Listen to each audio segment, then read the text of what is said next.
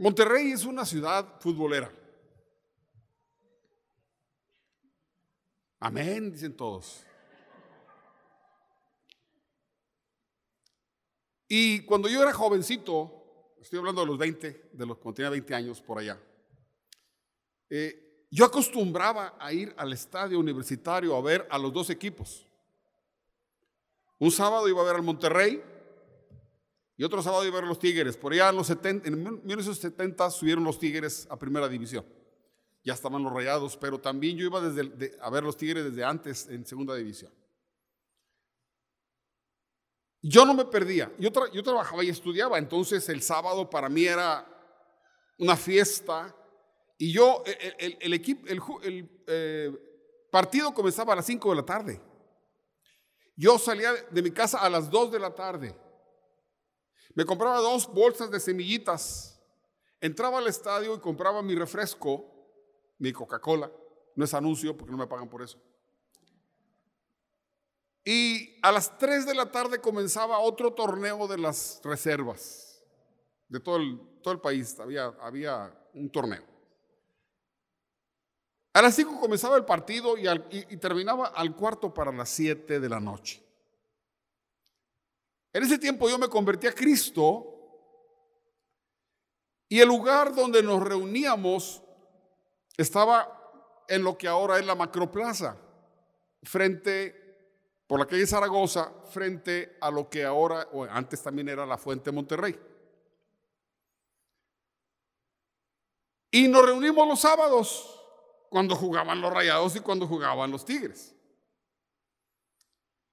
Entonces, yo me convertí a Cristo y desde el principio Dios me empezó a motivar a dirigir los cantos del grupo. No había instrumentos. El único instrumento que teníamos era esto, un dedito. Y entonces yo me paraba, explicaba el canto y empezábamos a cantar con el dedito. Y eran puros jóvenes, habíamos a veces 50 jóvenes, a veces 80 jóvenes, hombres y mujeres, jóvenes y señoritas. Y una ocasión el líder del grupo, el pastor, eh, me dijo, yo quiero que tú dirijas los cantos todos los sábados, o la mayoría de los sábados. Así tienes que estar aquí a las 7. Y a mí me encantaba dirigir, porque yo sentía que Dios me usaba y sentía que estaba sirviendo al Señor. Pero, pero, yo tenía una religión, se llamaba fútbol. Entonces empecé a hacer cálculos y dije, al cuarto para las siete salgo, le corro del estadio a tomar el, San Nicolás, el, autobús, el camión, y luego llego hasta el Mercado Juárez y luego córrele hasta Zaragoza porque no tenía carro, yo era un estudiante. Cuarto, cuarto para las siete, y si me aguantan a las siete diez comenzamos. Y empecé a hacerlo. Pero dije, no, no voy a llegar, voy a salirme un poquito más, voy a salirme al, a las 7.35 para que me dé chance de 25 minutos y lo llega tarde, pues más o menos lo voy a hacer. Y empecé a hacerlo. Ya nada más estaba el, partido, yo estaba ya parado en la puerta del estadio, 25 para las 7, se la corriendo, corre, corre, corre, corre, corre, corre, corre. Y luego pasaba el 14, orando para que pasara el 14.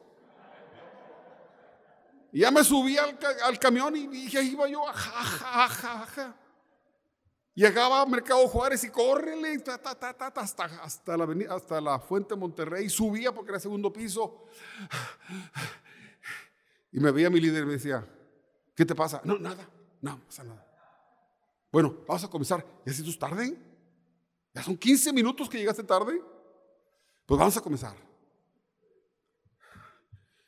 Pero los tigres se habían perdido. Este, vamos a cantar este, su canto. Estaba triste porque han perdido los tigres. Y el siguiente sábado igual llegaba. Habían ganado los rayados. Yo estaba eufórico arriba los rayados. Pero vas a dirigir un canto. Ah, sí, sí, perdón, creí que estaba en el estadio.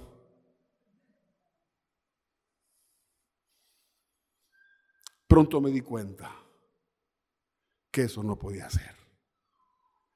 Que yo tenía que escoger entre servir a Cristo o estar en el estadio. No oré porque yo estaba seguro que si le decía a Dios, ¿qué hago? ¿El estadio o dirigir los cantos? ¿Qué hago, Señor? Me hubiera dado un coscorrón.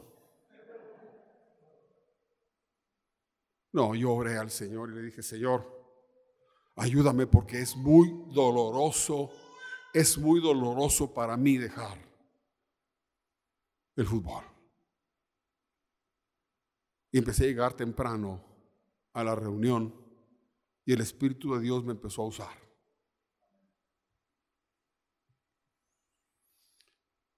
No solo eso, pasó el tiempo y Dios me llamó para que dejara mi trabajo.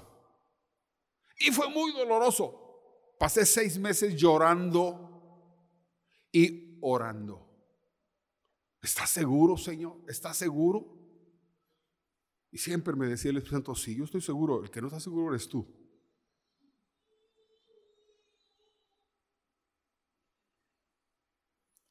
Y yo he aprendido que la escritura enseña eso.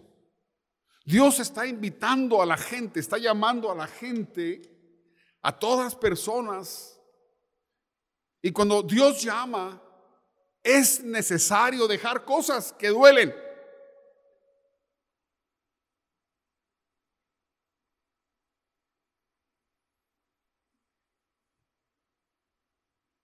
Dios llama para tres cosas. Una, para salvarte. Ven a mí, dice el Señor Jesucristo, yo te voy, a, te voy a perdonar de tus pecados, pero tienes que dejar tu vida de pecado. Dejar. Tienes que dejar tus prácticas pecaminosas. Te voy a salvar.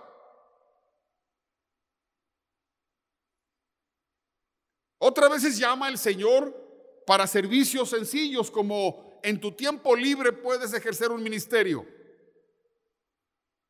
Pero para hacer un ministerio tienes que dejar.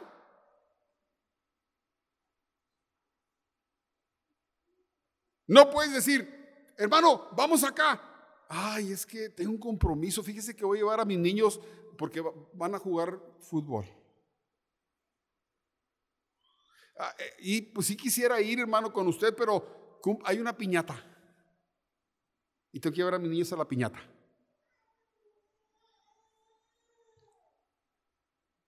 Dios está llamando o para salvarte o para que le sirvas en tus tiempos libres o para que dejes todo para consagrar tu vida y servirlo a Él.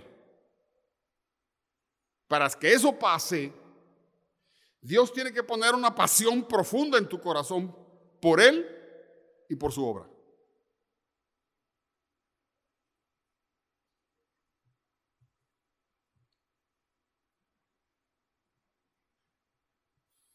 Yo voy a mostrar ahorita, acuérdense, tres cosas. Dios llama para salvación, para participar en un ministerio o para consagrar tu, tu vida a Él.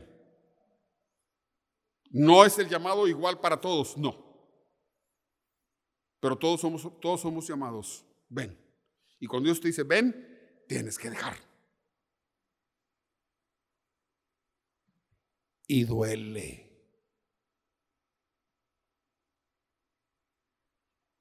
Desde el principio, Dios llama a sus elegidos a dejar todo para alcanzar los propósitos de Dios para sus vidas. Voy a leer rápido algunos pasajes.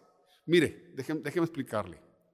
Entre los predicadores se acostumbra que un predicador no debe poner muchos pasajes escritos, solamente mencionarlos. Pero yo soy maestro y he aprendido que es mejor leer y oír que solo oír. Porque la misma palabra que vas a ver puede tocar tu corazón, a veces más que la palabra del predicador. Así que yo voy a poner varios pasajes. Y en cada pasaje pudiera pasarme dos horas predicando, pero no tengan miedo, no va a ser así. Nomás voy a señalar algunas cositas de cada pasaje. Ok. En Génesis 12 Dios llama a Abraham. Voy a leerlo. Y ponga mucha atención. Si puede leerlo, léalo conmigo. Eh, en silencio, desde luego. Jehová había dicho a Abraham, vete de tu tierra y de tu parentela y de la casa de tu padre a la tierra que te mostraré. Haré de ti una nación grande, te bendeciré, engrandeceré tu nombre y serás bendición. Bendeciré a los que te bendigan y a los que te maldigan maldeciré. Y serán benditas en ti todas las familias de la tierra. Se fue Abraham como, Jehová le dijo, y con él marchó Lot, un sobrino de él. Tenía Abraham 75 años de edad cuando salió de Arán. Este pasaje me gusta, porque dijo que Dios llamó a Abraham a los que, ¿a qué edad? 75, o sea que todavía tengo chance. Dios llama a Abraham y le dice dos cosas. Deja todo, tu tierra, tu nación, tu parentela, tus amigos. Deja todo y pongo de ti dos cosas. Número uno, te voy a bendecir. ¿Alguien quiere que Dios lo bendiga? ¿De veras? Bueno, no malo les gusta, esto no le gusta las bendiciones de Dios. Puso bendición, si me obedeces te voy a bendecir. Y puso propósito. Voy a hacer de ti una nación grande. Y vas a hacer bendición a toda la tierra.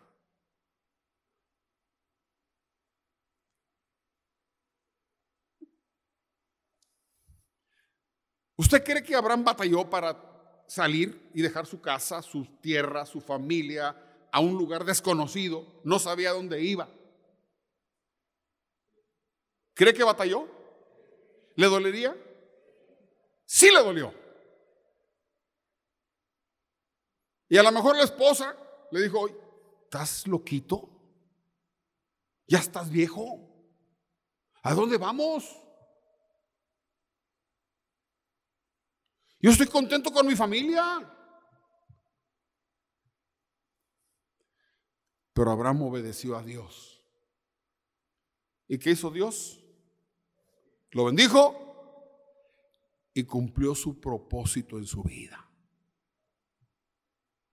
El propósito de Dios, yo tengo un plan para ti, pero no puedo hacer nada si tú no me obedeces. Mi proyecto para tu vida no se va a cumplir si no haces lo que te digo y dejas lo que tienes que dejar.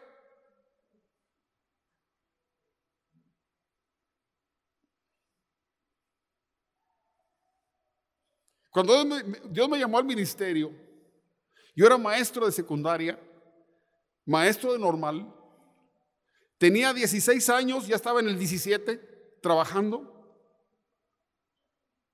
Tenía dos meses de vacaciones, tres casi, Semana Santa, Navidad de vacaciones, servicio médico gratuito. Tenía tantas cosas, un salario seguro.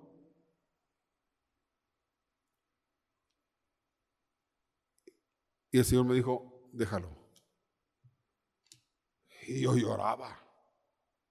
¿Por qué lloraba? Porque yo quería servir al Señor, pero es mucho lo que me estás pidiendo, Señor. Dijo, sí.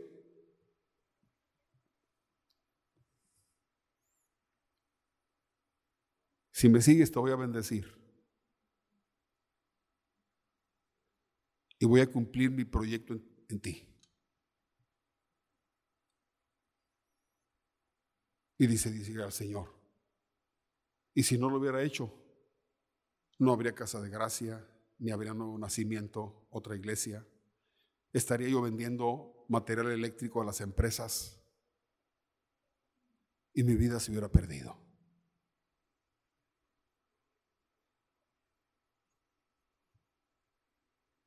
Cuando Jesús llamó a sus discípulos, ellos tuvieron que dejar todo. Oiga lo que dice. Lo voy a leer, para no, no leerlo todo, nomás le explico un poquito. Jesús llega a la de Zaret y mucha gente le sigue y les quiere enseñar y veo dos barcas. Y se sube, una, una de las barcas era de Pedro, se sube a la barca para poder estar frente a la multitud y les predicó y les enseñó. Cuando terminó de predicar y de enseñar, le dijo a Pedro, Pedro, boga mar adentro y echa las redes. Señor, toda la noche hemos estado pescando y no hemos sacado ni una sardina. Pero en tu palabra, porque tú lo dices, vamos a ir. Se fue Pedro en una barca, avanzaron, echaron la red y se vino la pesca que no podían sacar la red. Y Pedro le llama a los otros, a otra barca, eh, vénganse, ayúdenos. Y sacaron los peces y cargaron las barcas y las barcas estaban hundiendo de tanto pescado.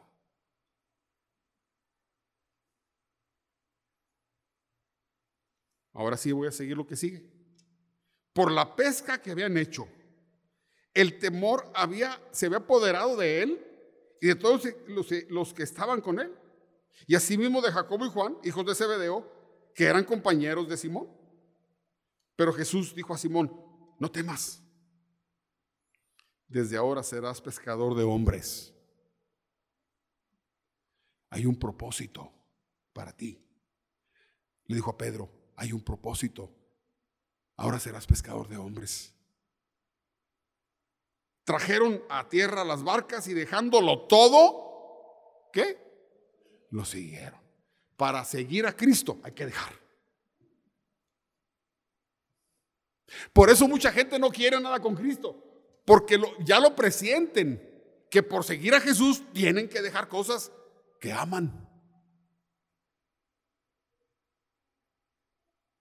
Pero estoy seguro que cuando Pedro y Juan y Jacobo y los demás oyeron a Jesús hablar, estaban atónitos, deleitándose con la presencia de la gloria de Jesús. Y dejándolo todo, le siguieron. Lleva Pedro y Juan y Jacobo y otros, caminando con Jesús. Y luego pasa, pasa Jesús por otro lugar. Sigo leyendo. Después de estas cosas salió y vio a un publicano llamado Leví, que sabemos que es Mateo, sentado al banco de los tributos públicos y le dijo, sígueme. Y dejando lo que? Todo. ¿Qué cosa? Se levantó. Mateo, Leví, era un hombre rico que estaba cobrando los impuestos para los romanos, pero siempre se quedaba con la del Puebla. ¿Sí me entiende? Siempre se quedaba con una parte porque era su salario y porque a lo mejor tenía algunas mañas, no lo sé. Pero era un negociazo. El negocio que todos quieren. Yo cobro los impuestos, a mí déjame el dinero, a mí yo, yo me encargo del dinero. Que los demás trabajen con los pescando y yo, yo me encargo del dinero, Señor.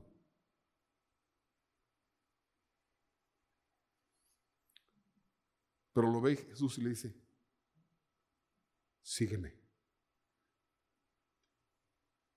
Y el hombre dejó todo. Jesús los estaba llamando a consagrar su vida total.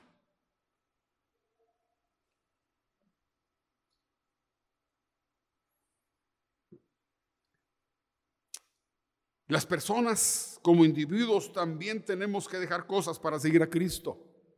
Aquí tengo otra historia que tú conoces y lo voy a leer. Un hombre rico. Tenía todo. Tenía su fe. La fe judía. Creía en Dios. Pero había un problema. Las prácticas religiosas judías no lo hacían sentirse seguro delante de Dios. Él decía, si me muero, ¿cómo? ¿Qué va a pasar?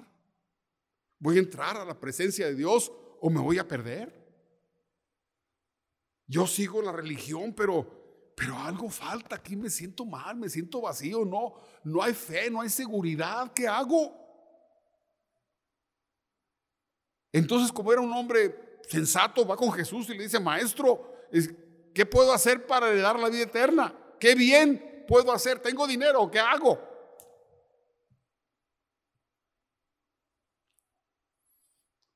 Si tengo bendición aquí en la tierra, pues también quiero llegar allá y tener bendición allá.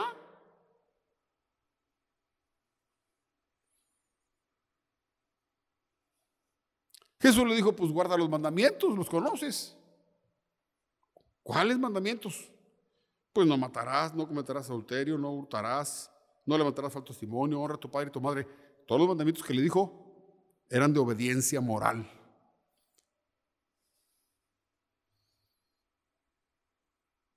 Dijo, pues todo eso desde mi juventud yo lo he hecho.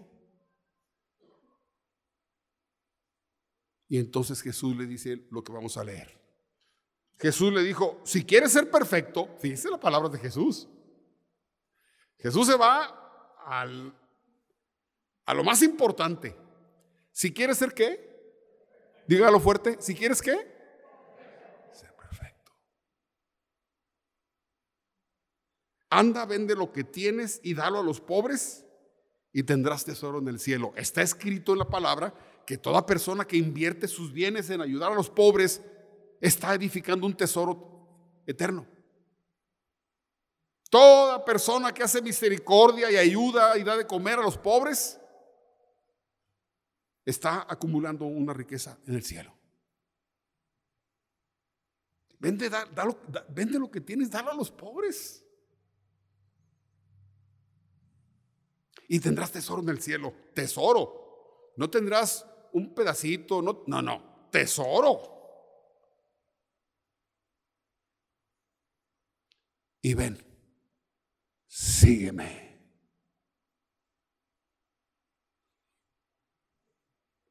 Sígueme. Sígueme.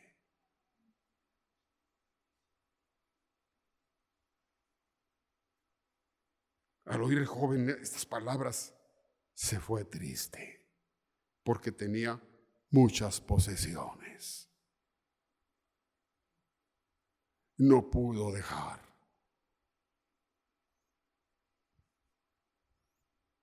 No pudo dejar. La salvación eterna le pareció poca cosa para sus riquezas. Y se fue.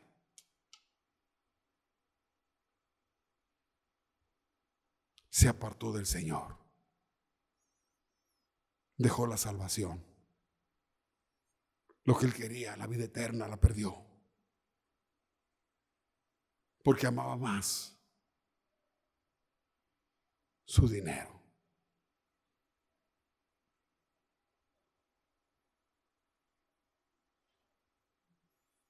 Me brinqué un pedazo.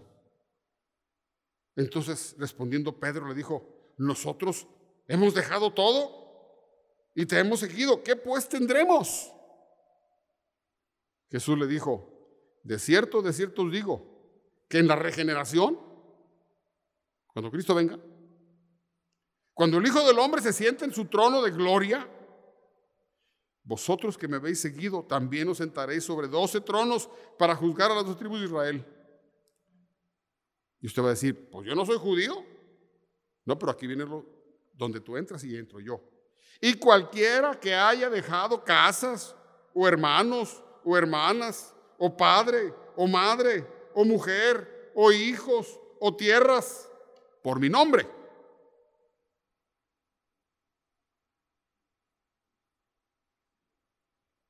Recibirá cien veces más y heredará la vida eterna. ¿De qué se perdió el rico? Pero aparte dijo, recibirá cien veces más. Aquí.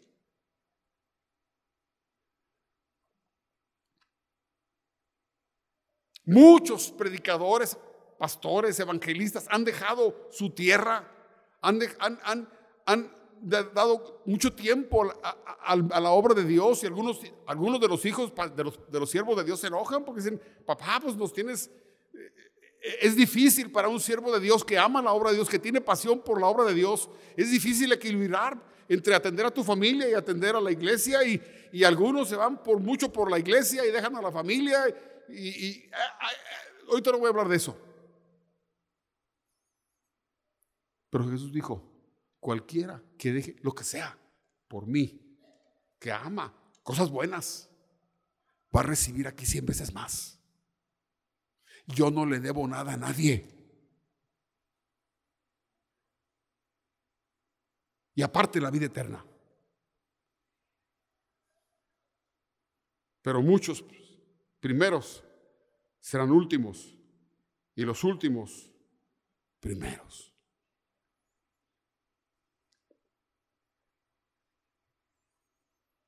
A veces para seguir a Jesús, que es la verdad, que es la verdad y la vida, tenemos que salir de la religión que hemos heredado o adquirido. La gente que tiene religión ama su religión. Le quise compartir a una persona allá por mi barrio y me dijo, mira, yo sé quién eres tú. Yo amo a todos los santos, creo en todos los santos. Y soy católico, así que no me digas nada, ni ores por mí, así me dijo. La gente ama su, es respetable, cada quien tiene su religión y las ama. Pero el pasaje que voy a leer en Apocalipsis se refiere a Babilonia. En Apocalipsis, Babilonia representa a todas las religiones.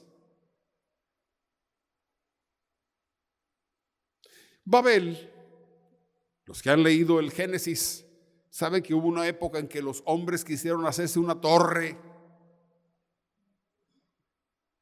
y, Dios, hablaban todos un mismo idioma y Dios bajó y confundió sus lenguas para que no hicieran aquello.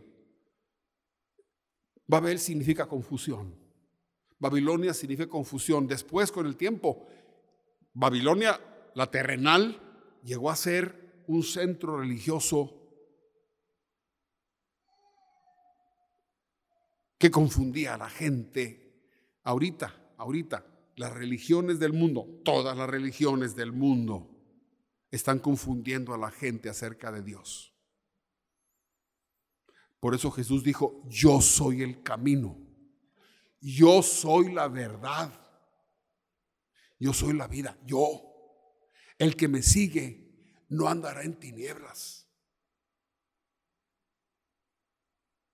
Ahora veamos el pasaje de Babilonia. Esto se encuentra en Apocalipsis 18. Después de esto vi otro ángel que desciende del cielo con gran poder y la tierra fue alumbrada con su gloria clamó, a gran, clamó con voz potente, ha caído, ha caído la gran Babilonia. Se ha convertido en habitación de demonios. ¿De quién está hablando cuando dice Babilonia? ¿De quién? ¿De quién? ¿De todas qué? Las religiones. Se ha convertido en habitación de demonios, en guarida de todo espíritu inmundo y en albergue de toda ave inmunda y aborrecible puros demonios. Todas las religiones están inspiradas por puros demonios. Porque todas las naciones han bebido del vino del furor de su fornicación. A la idolatría, Dios le llama fornicación espiritual. Y todas las naciones han bebido de la fornicación. Los reyes de la tierra han fornicado con ella y los mercadores de la tierra se han enriquecido con, los, con el poder de sus lujos sensuales. Y otra vez oí la voz del cielo que decía, salí de ella, pueblo mío, para que no, no seáis partícipes de sus pecados, ni qué, ni recibáis parte de sus plagas. Dice Dios, salgan de todas esas religiones falsas, pueblo mío, mis elegidos, dejen la basura espiritual y vengan a mí, salgan de Babilonia, salgan de la confusión espiritual. Porque si no van a recibir el castigo que viene a todos los que han fornicado espiritualmente con Babilonia, con las falsas religiones. ¿Qué quiero decir? Que muchas veces, mucha, cuando Jesús predica, cuando los discípulos predican, las gentes que tenían sus religiones dejaron sus religiones, salieron de Babilonia para venir a quién? A Cristo. Es posible que tú estabas en una religión y el Señor te sacó y te dice, abandona eso, salte de ahí, deja eso. Porque si no vas a recibir los castigos que tengo preparados para ellos.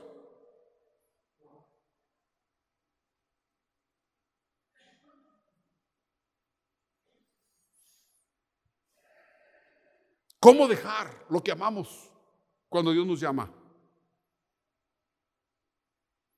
Los humanos solo dejamos lo que apreciamos por cosas mejores. ¿Sí o no? Le dicen a un niño chiquito, trae un juguete, dámelo. No. Ándale, dámelo. No. Sacas otro juguete más bonito y dices, mira, y lo avienta. Porque es niño, no es tonto. Y los seres humanos dejamos cosas cuando vemos que lo otro es mejor. Jesucristo es más valioso que todo. Pero mucha gente no lo ve así o no lo entiende. Jesús dijo que para seguir a Jesús Tienes que saber quién es Él y tienes que valorarlo. Tienes que valorarlo. Si tú no valoras a Jesús, no lo puedes seguir y no puedes dejar cosas por Él. Me dijo un amigo, no, profe, pues es que a mí no se me da. A mí no se me da. Porque no ha valorado a Jesús. Oiga lo que Jesús dijo. Además, el reino de los cielos es semejante a un tesoro escondido en un campo el cual un hombre haya y lo esconde de nuevo. Y gozoso por aquello va y vende todo lo que tiene. ¿Y qué? Y compra aquel campo. Me cuenta mi, mi familia que, bueno, mi padre vive en un rancho. Y usted sabe que los rancheros escondían el oro y la plata y el dinero en jarros y los enterraban. Y, mi hermano Mario heredó un terreno. le dijeron, Mario, por aquí se ve lumbre. Así decían los rancheros. Ven a checar. Por aquí se ve lumbre en tu casa, una casa abandonada. Y un día dijo Mario, pues voy a ir a ver qué. Y cuando llegó, encontró un pozo y jarros quebrados. Y dijo, se acabó la lumbre. Porque dicen los rancheros que cuando hay oro enterrado se ven cosas. Pero había emoción. Voy a ir porque hay un tesoro ahí. Dice, el reino de los cielos, seguir a Cristo, es cuando tú entiendes que hay un tesoro ahí en el reino de los cielos es un tesoro. Y cuando lo entiendes, dejas todo por ese tesoro. Otra. También el reino de los cielos es semejante a un comerciante que busca buenas perlas.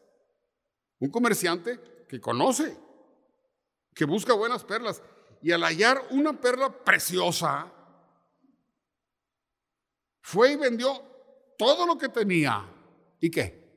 Y la compró.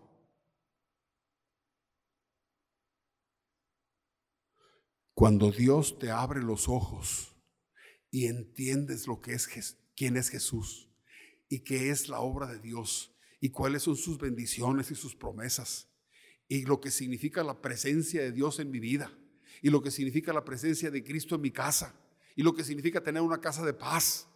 Cuando entiendes eso, dices, doy todo por el Señor.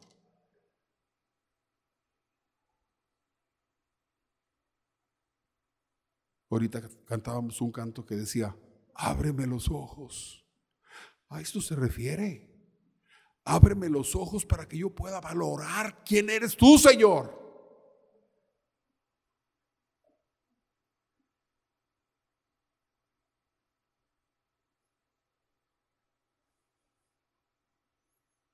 Si tú no puedes ver a Jesús y su reino como un tesoro, no vas a dejar nada. Si para ti el reino de los cielos y Jesucristo no es una perla preciosa, no vas a dejar nada. Pero si el Señor te abre los ojos, tú vas a decir, tengo que dejar muchas cosas, porque yo quiero eso.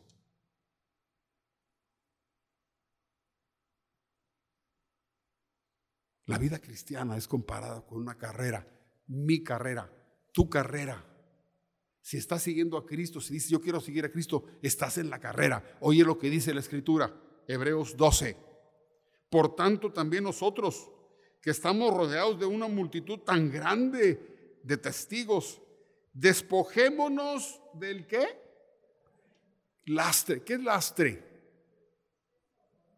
Cosas que pesan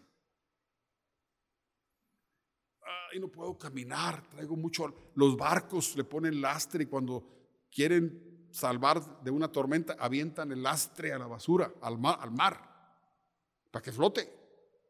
Despojemos de todo lastre que nos estorba, en especial del pecado que nos asedia.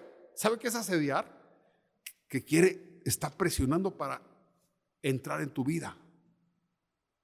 Despójate de todo eso y corramos con perseverancia la carrera que tenemos por delante. Fijemos la mirada en Jesús, el iniciador y perfeccionador de nuestra fe, quien por el gozo que le esperaba, soportó la cruz. ¿Por qué Jesús soportó la cruz? ¿Por qué? Porque él estaba viendo cuando todos estemos en su casa. Él vio a un pueblo grande, salvado, por su sacrificio. En la eternidad lo vio y dijo, voy a la cruz. Por ese pueblo voy a la cruz.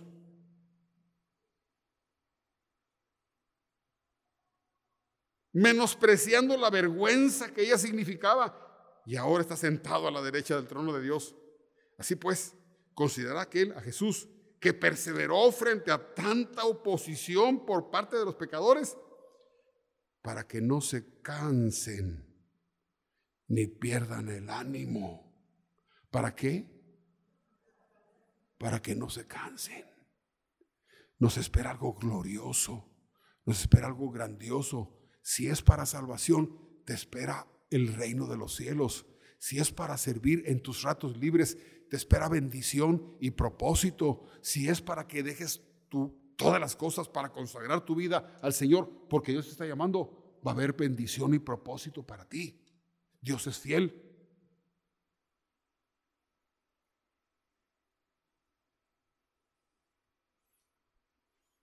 Primera de Corintios 9, 24 dice, ¿no sabéis que los que corren en el estadio, todos a la verdad corren?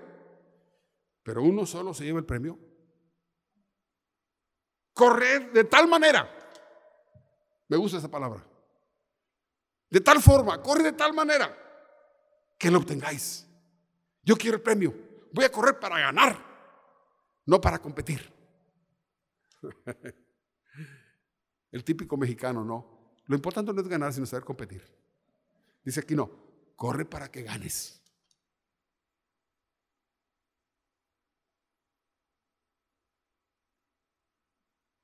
Corre de tal manera que lo obtengáis. Todo aquel que lucha, ¿qué cosa?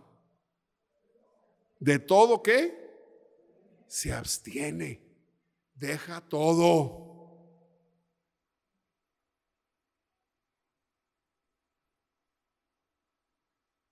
Ellos a la verdad para recibir una corona corruptible, pero nosotros una incorruptible. Así que de esta manera, de esta manera corro. ¿De qué manera? ¿Para qué? Para ganar. De esta manera corro. No como a la aventura. De esta manera peleo. No como quien golpea al aire, sino que golpeo mi cuerpo y lo pongo en servidumbre.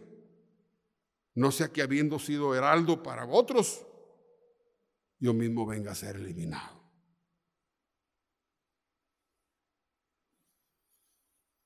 Si Dios te está llamando a algunos para salvación, deja tu falsa religión, deja tu vida de pecado y ven, yo te, yo te voy a perdonar, te voy a salvar, voy a salvar a tu familia. Cuando te mueras vas a ir a la, presencia de Dios inmediatamente. No, no vas a tener miedo de morirte porque sabes que vas a la, a la casa de mi Padre. A otro lo está llamando para que le sirvan en sus ratos libres. En un ministerio. Evangelizando, dándole de comer a los pobres, sirviendo en la iglesia.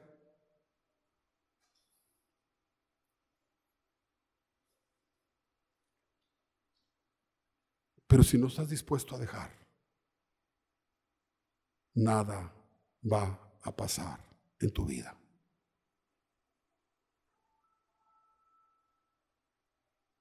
Sin duda, el Espíritu Santo está hablando a cada uno de nosotros acerca de algo que debemos dejar para seguir el propósito de Dios para nuestra vida y para darnos bendición. Mira, yo quiero que medites. ¿Qué puedes, qué, cosas pueden estarte estorbando? Voy a mencionar algunas cosas. Pero el Espíritu Santo es más específico. El Espíritu Santo habla a cada corazón.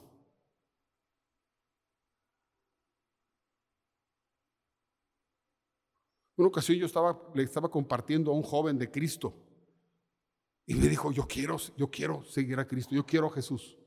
Y vamos a orar. Y ahí empezamos a orar y dijo, Señor Jesús, perdóname, yo te quiero seguir. Bien bonito, bien, una oración bien hermosa. Estaba, le estaba compartiendo el Evangelio terminó de orar y dijo, ya no voy al cine. Yo le dije, yo no te dije nada del cine. No, tú no me dijiste nada, pero Dios me está diciendo, ah, está bueno.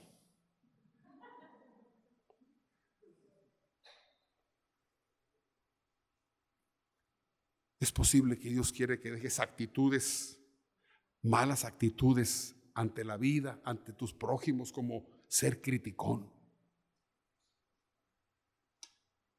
El criticón está viendo a los demás, no se fija en sí mismo. Hasta cuando sirven a Dios, echan a perder su trabajo por andar criticando a los que no le ayudan. Sospechas.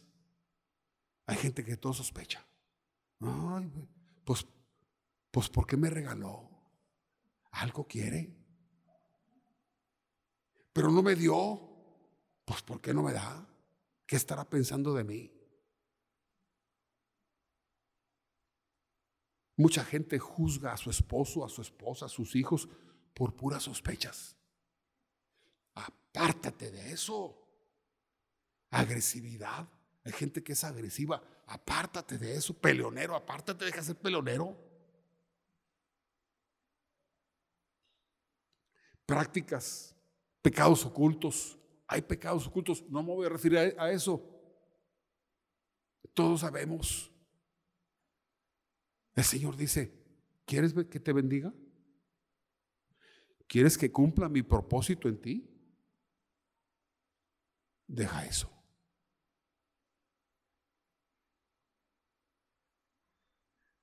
Hábitos como vicios, pereza.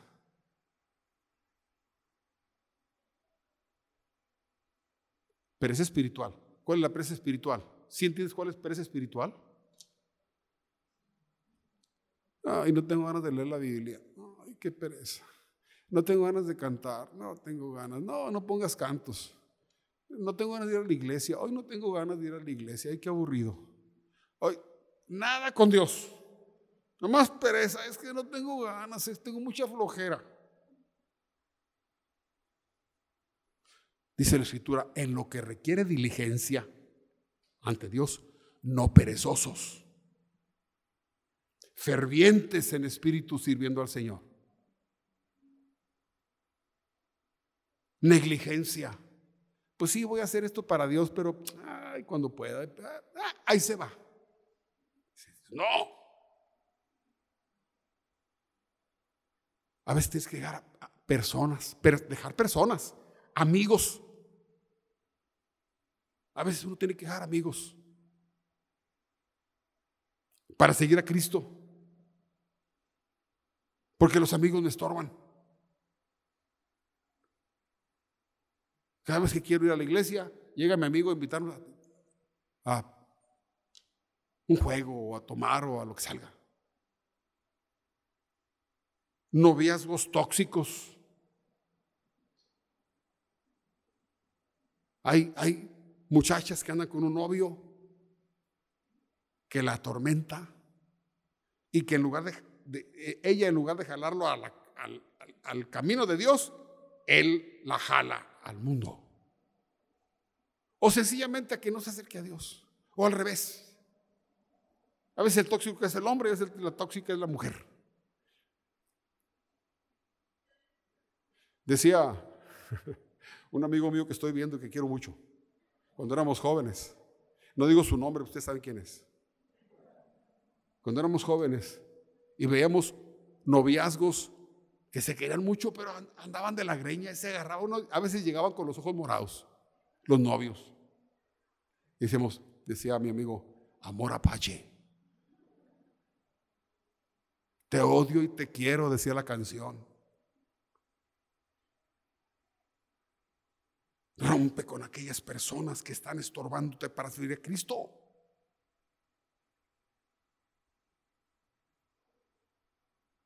Socios malos. Me asocié con un compañero que es bien tramposo. Rompe. Negocios ilegales. Rompe. Y no sé qué más.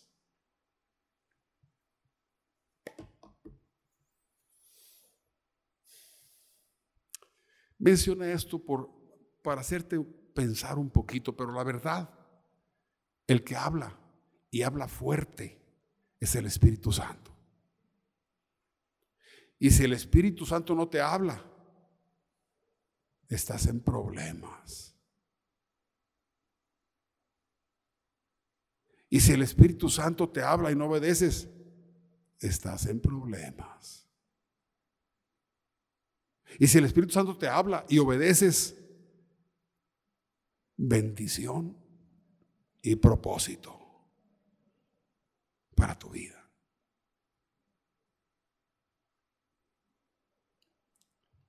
Oye, esta es una regla.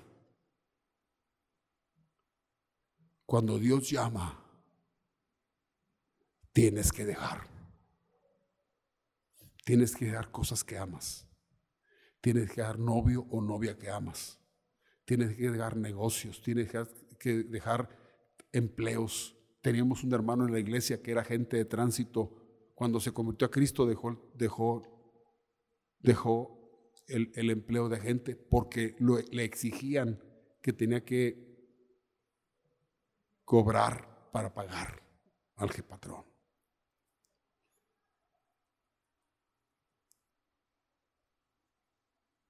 Aduanales que tienen que renunciar a su trabajo porque había muchas trampas. Gente que tenía una cantina, cantina, cantina. Se convirtieron a Cristo y cerraron la cantina.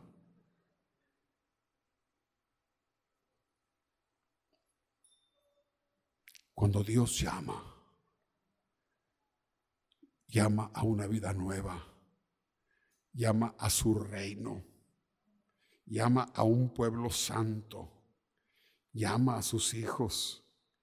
Tengo, quiero bendecirte. No me amarre las manos, dice Dios. Déjame bendecirte. Tengo propósitos para tu vida. Servirme es lo mejor que te puede pasar, dice el Señor. No tengas miedo, yo soy fiel. Puedes desconfiar de todos menos de mí.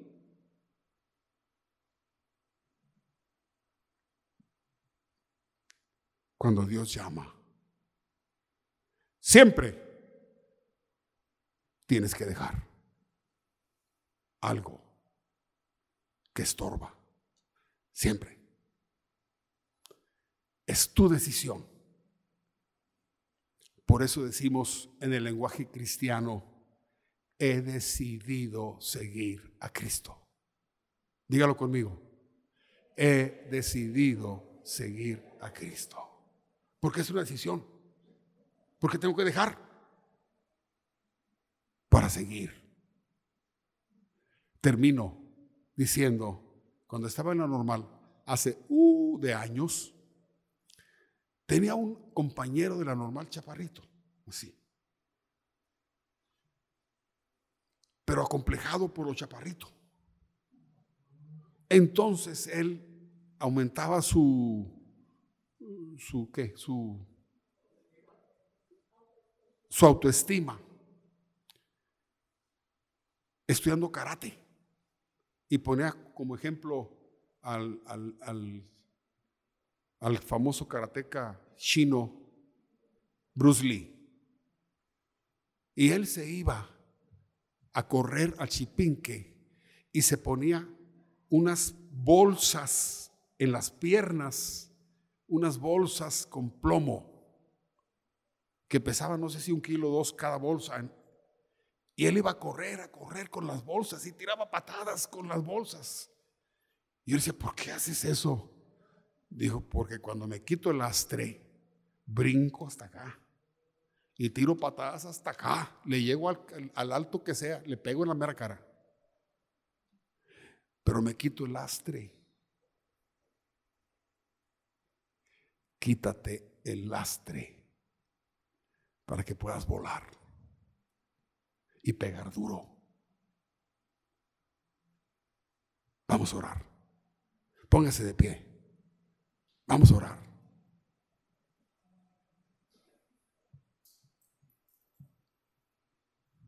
Si quieres ser salvo, tienes que dejar muchas cosas.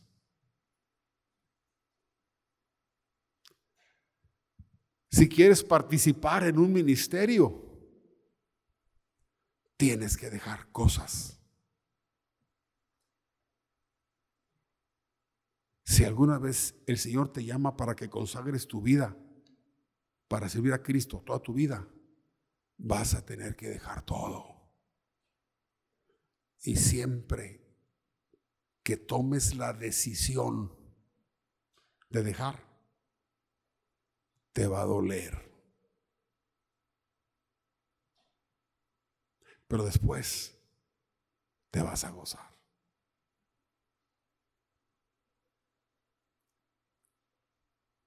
Si el Espíritu Santo te ha hablado hoy, ¿qué le vas a decir?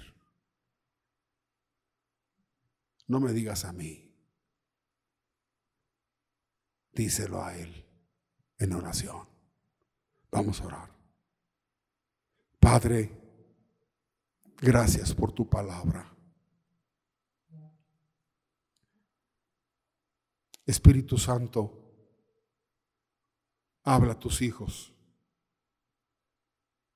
y ayúdales para ser fuertes, para tener la fe y para que puedan valorarte, abre sus ojos para que valoren el reino de los cielos, para que valoren a Jesús, para que valoren a Dios, para que valoren tener a Dios en su casa, para que valoren todas tus promesas. Ayúdanos a tomar la decisión correcta, Señor.